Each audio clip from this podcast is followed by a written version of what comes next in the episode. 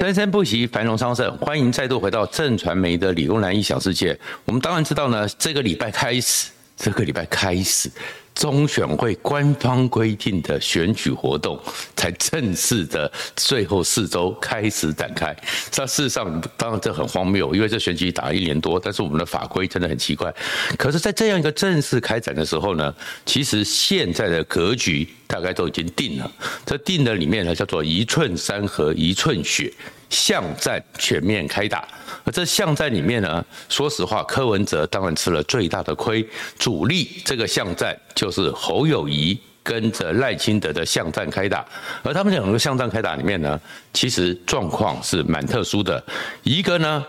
国民党现在呢，因为在整个最后总是还是汇整起来了，所以国民党的战略叫做小鸡扛母鸡。而赖清德呢，是母鸡要带救小鸡，双方其实厮杀的非常的惨烈，因此一月十三号，如果纯从这个陆战上来看，包含国会立委的席次，其实变数是蛮多的。如果你关切这个频道，请记得按赞、分享和订阅。基本上呢，坦白讲，如果扣掉赵少康这个国民党选情的可能破口之外，目前的国民党。恢复了他们正常应有的水准，而且分工合作是越来越明显的了。那当然了，整个总教练当然是朱立伦。朱立伦因为只要立委选得好，他是一月十三号是有机会保住他的国民党主席的。而侯友谊呢，在整个蓝军归队的情况之下呢，侯友谊大概也是整个国民党选民或泛蓝选民里面最可能会得到投票的选票的一个候选人，而柯文哲当然就变成只能去抢剩下的非建制的一个选票。那这个情况之下，怎么样在最后的一个状况要催票？其实支持群大概都抵定了，但是我支持你，代是不是代表我？一定要出去投票呢？投票率怎么把自己的选民投票率吹到最高？这个时候就是有看到了所有的动员大战，而这个动员大战里面呢，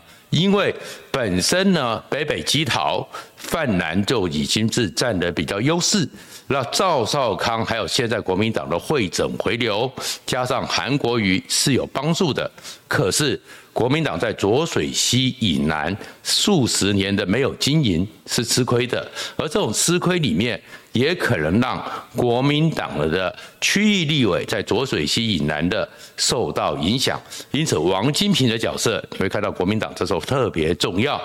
曾经为什么王金平角色？因为他们其实如果投票率低，他们推出来的派系里面的立委候选人。都会受到波及，所以王金平当然现在出来统合这地方派系，当然是为了把他们这些地方派系的子弟兵都能够用造势会诊，让他们选区的选民看到他们的气势，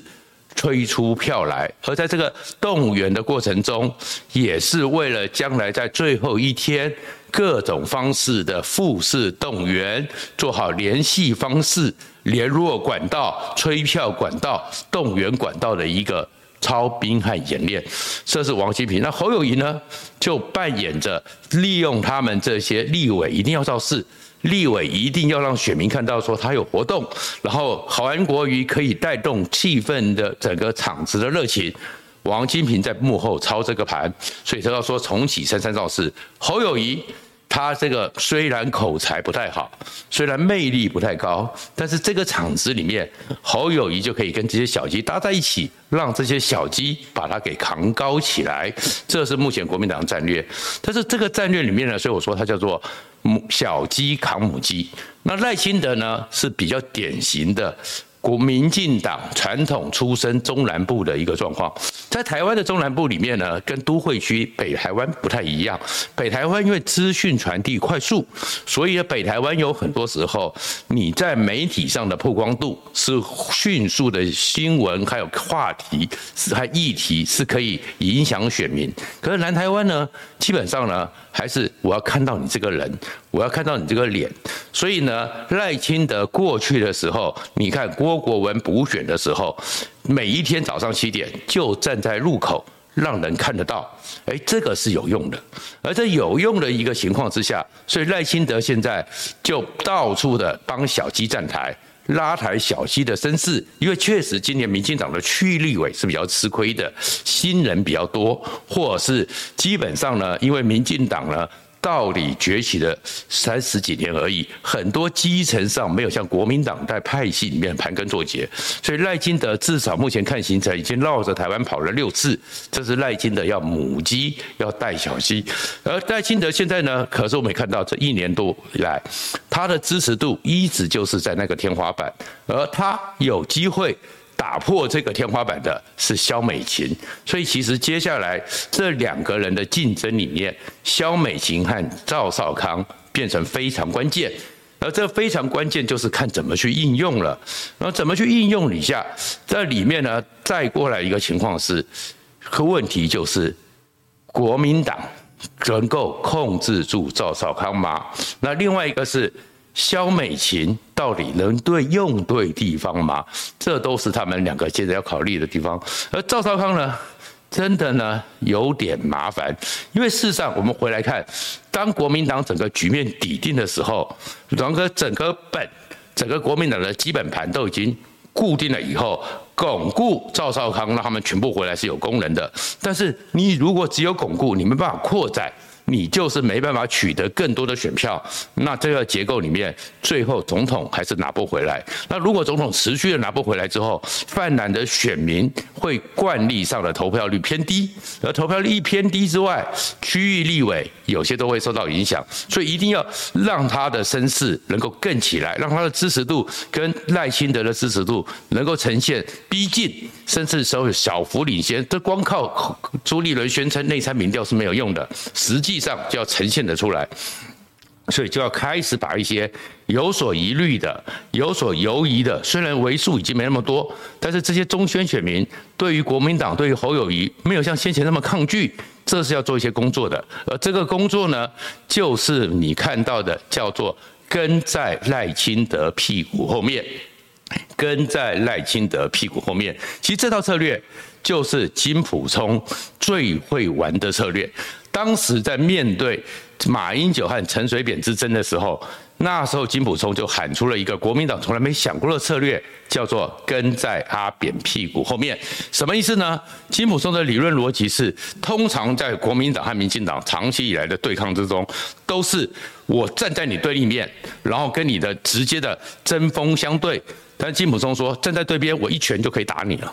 但是如果你跟在他后面呢，反手打人打不到。打到也受伤不动，所以当时的时候，陈水扁曾经在应付马英九的时候，想要帮谢长廷拉台的时候，大家如果还记得的话，推出了一个入联公投，就是加入联合国的公投。然后这个东西对台湾人来讲很期待，但是大家也知道有困难，但是是个公投嘛，表现一个意见。那通常陈水扁那时候的设想是，那国民党一定会反对。那国民党确实当时的核心思想。主流意见也是要反对，不能有这个公投，这个公投会引起麻烦。但是金溥聪告诉马英九，马英九推出叫反联公投，重返联合国，因为我们曾经是联合国的会员国，还是创始国嘞，重返不行吗？哎，这样一冲击之后，国民党。反而在统独立场上紧跟在后的时候，变成这个入联公投，对于国民党的杀伤力没有了，对于国民党的抗拒也因此减少。所以，二零零八年马英九没受到入联公投的冲击，而且捡到便宜。那现在也是一样。那先前的时候，在整个国民党纷乱的时候，他们在巩固最核心基本盘的时候，先前不断的有以美论，有怀疑美国。有这种状况啊，可这个以美论，现在如果当九成以上的泛蓝都归队了，你继续打以美论的状况之下，你会让很多台湾更多数的人，对于是不是过于轻中？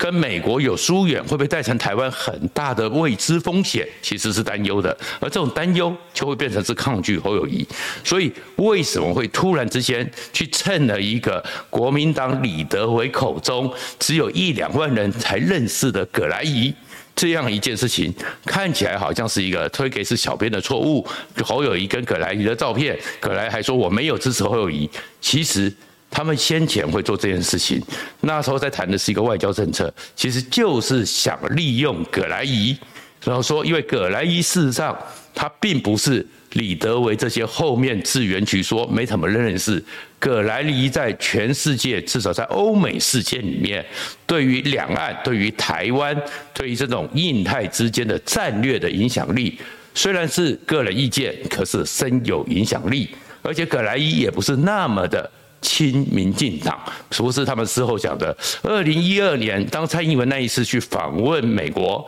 那一次就是葛莱仪认为说，哎，评论了一下蔡英文没有准备好。其实民进党那时候也受了很大伤害，所以葛莱仪其实是一个自己有自己观感和想法的一个人。然后葛莱仪最近在这个情况之下，所以侯友宜他们那张照片跟葛莱仪的合照，当然就是要去蹭。葛莱仪目的是什么？就是民进党当然亲美，但是趁个葛莱仪暗示侯友谊其实也是跟在赖清德后面，本来是做这个策略的，这是疑似跟。再过来呢，行政院有新清代。有一些对于年轻人的一些贷款的方式，买房子一直买不到，年轻人对于一个一辈子很难买到一个房子的那种挫折感是很深的。行政院有新青贷，所以他们就推出了一个一千五百万这样的一个跟在后面，然后加码更宽松。虽然有些房地产业者、有些地震学者觉得这里面其实很多问题，但是我是跟着的啊，我只是把一些条件弄好，这也是。紧跟在后，但是这里面国民党出了一个大问题，都是所有的安排都因为一个人而破坏了。那个人就叫赵少康。赵少康太爱讲话了，他太想表现他那种状况。当萧美琴去了政大，萧美琴在政大里面其实表现的亲和。然后看似坦率，而且非常诚恳的表现出来之后，而学生也认为说他的口才比柯文哲更有内容。那赵少康也去了，但赵少康就是那种老气横秋的样子，我又没有叫你买，不要买双北就好。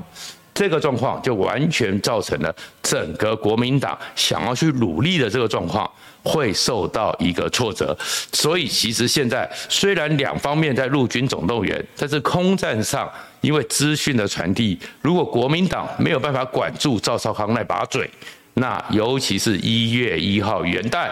目前副总统很可能要进行一场辩论。一般预期，这场辩论的收视率和关注率会比总统辩论高，那赵少康就变成是整个国民党现在路线里面最大的一个破口了。而这里面呢，还有另外一个人呢，就更有趣了。这个人呢，叫做柯文哲，柯文哲现在做法，很多人都觉得很奇怪，一下子是蒋渭水，一下子是陈定南的进化版，一下子又是最接近蒋经国，一下就跟着蔡英文路线，柯文哲怎么变来变去，到底在干什么？其实柯文哲现在的一个方式，如果用文言文，我们知道台湾最近也在讨论文言文和白话文，用文言文的方法讲，柯文哲叫做知其不可为而为之。用白话文叫做“死猪不怕开水烫”，因为事实上，在柯文哲的情势里面，空战他的声量已经确实的是往下滑了很多，他的陆战真的是没有办法。光国民党任何一个立委能够在地方上办活动，让人家看见他存在。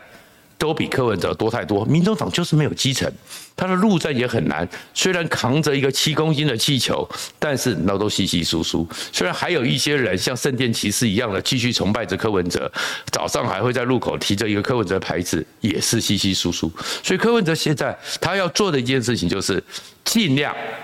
让他的整个支持群。开始把这个政治活动变成是一种信念活动，所以柯文哲只不断呈现的、不断讲话的、不断的，你不知道他为什么今天的这动作、今天的言行跟昨天完全没有关联性，只在证明一件事：我说故我在。柯文哲是不断的证明他是存在的，而只要存在，就是呈现一个给他的信众一个观念：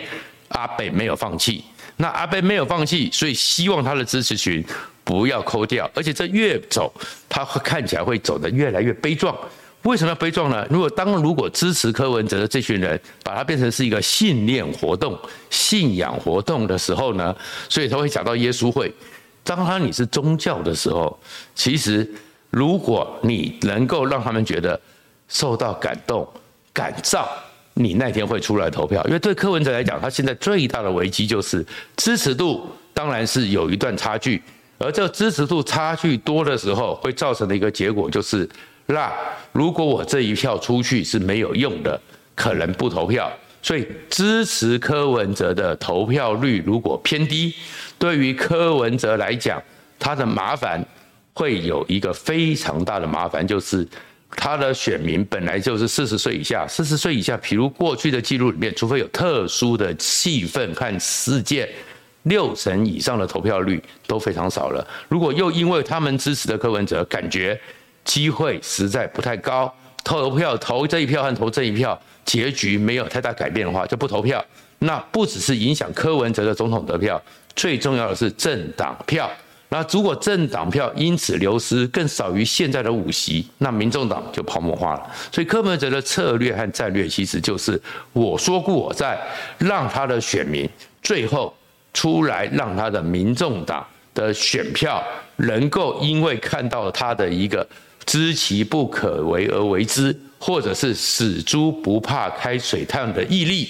愿意出来投票。而这样子，民众党如果真的拿到了六到八，三党不过半之下，柯文哲的民众党在未来四年的国会就变成关键中的核心，而这个庙的香火才能烧下去。所以，其实柯文哲的战略。就是先保住庙，才能够有香火继续走。所以，其实我们现在看这个选举，其实到后面为止，最后三十天没有什么重大议题，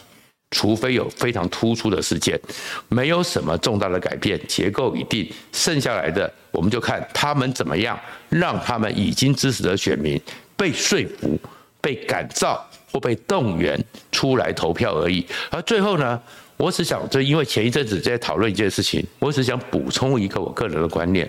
其实，因为我国中的时候，我的老师是一个非常热爱中国文化的马来西亚侨生，那是我们的国文老师。他呢，专程来台湾学中文，而且是师大的博士班。他认为国文课本教得太浅了，所以从国一开始，每天要求我们读《古文观止》，所以我国二。就读完了整本《古文观止》，而确确实实，古文里面其实是蛮深邃的。但是一个观念是，中华文化当然是台湾文化的一部分。问题是，文化认同跟正式认同跟国家体制认同并不等同。而另外一个是，中华文化当然是台湾文化的一大部分，但是还有其他部分，台湾。其实，一个文化里面不是只是血脉相连，不是只是一些信仰、语言、文字。而台湾曾经有原住民南岛语族流传下来的很多状况，也有荷兰在大航海时代带来了一些新的潮流，也有日本的统治时间，也有跟在美元之后跟美国，还有我们很多的。海外的留学生从美国里面取得了各种的东西，所以台湾是一个多元层次的文化。因此，其实应该，如果学生有兴趣，指导学生怎么去看文言文，怎么去读古文，那是重要的。但是，不是哪篇文章，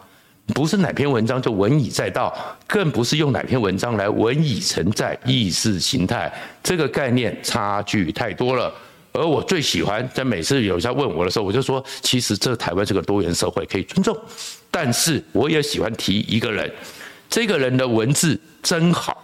我小时候多喜欢他这句话，让他觉得整个热血沸腾，叫“引刀成一快，不负少年头”。而这个人是汪精卫，他后来在抗日期间的这个作为，你问他有礼义廉耻吗？谢谢大家。